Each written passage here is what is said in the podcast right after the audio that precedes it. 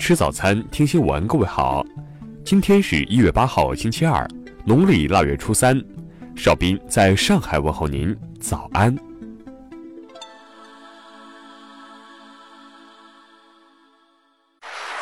首先来关注头条消息。一月四号，工商资料显示，淘宝股权结构发生变动，由阿里巴巴创始人马云和联合创始人之一的谢世煌变更为杭州珍惜投资管理有限公司作为唯一股东。昨天，阿里的最新声明称，这是任何公司管理过程中非常正常且普通的技术和法律层面操作。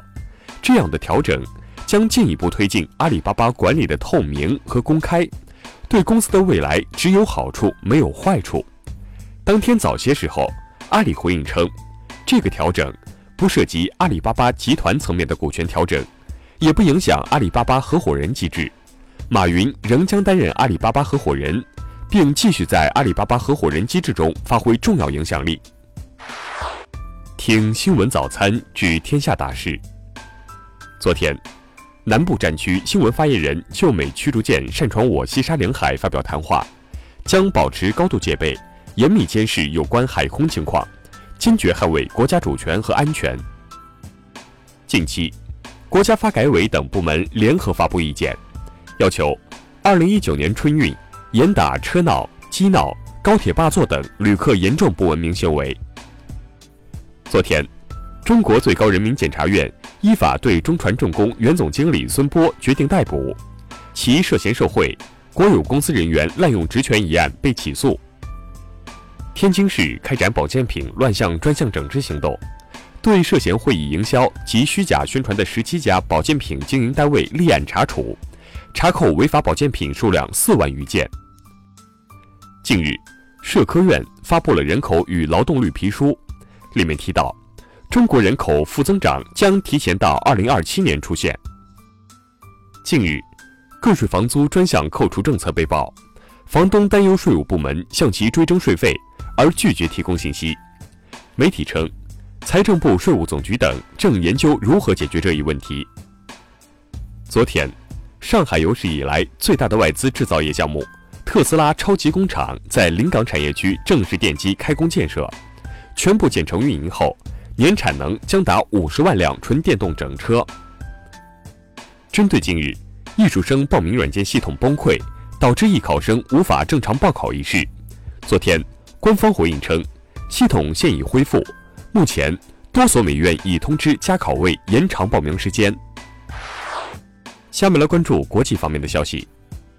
日前，特朗普本月第二次威胁宣布国家进入紧急状态，他希望。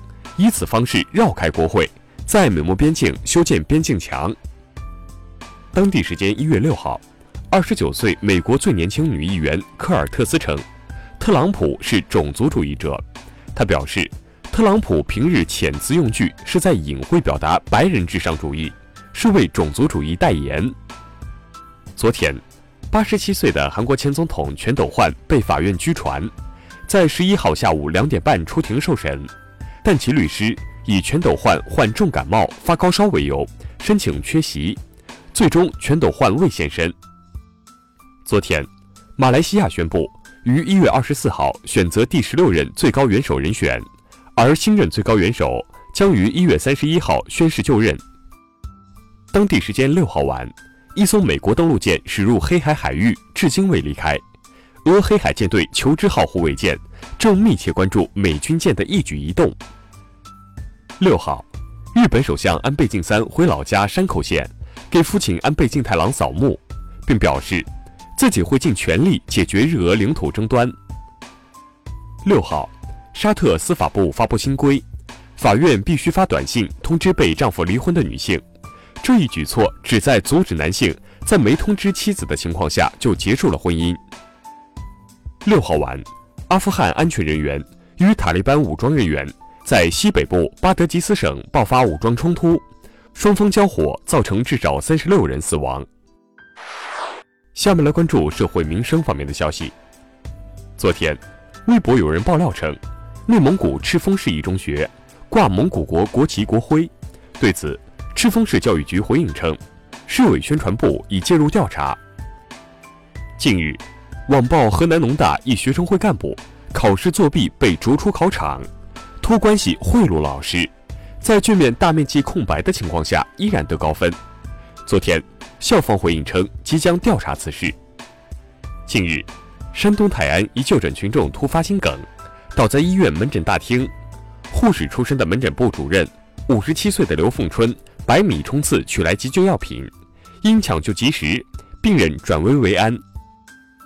近日，大连一海关官员被妻子举报出轨多名女代购，并附带数张图片的网帖引爆舆论。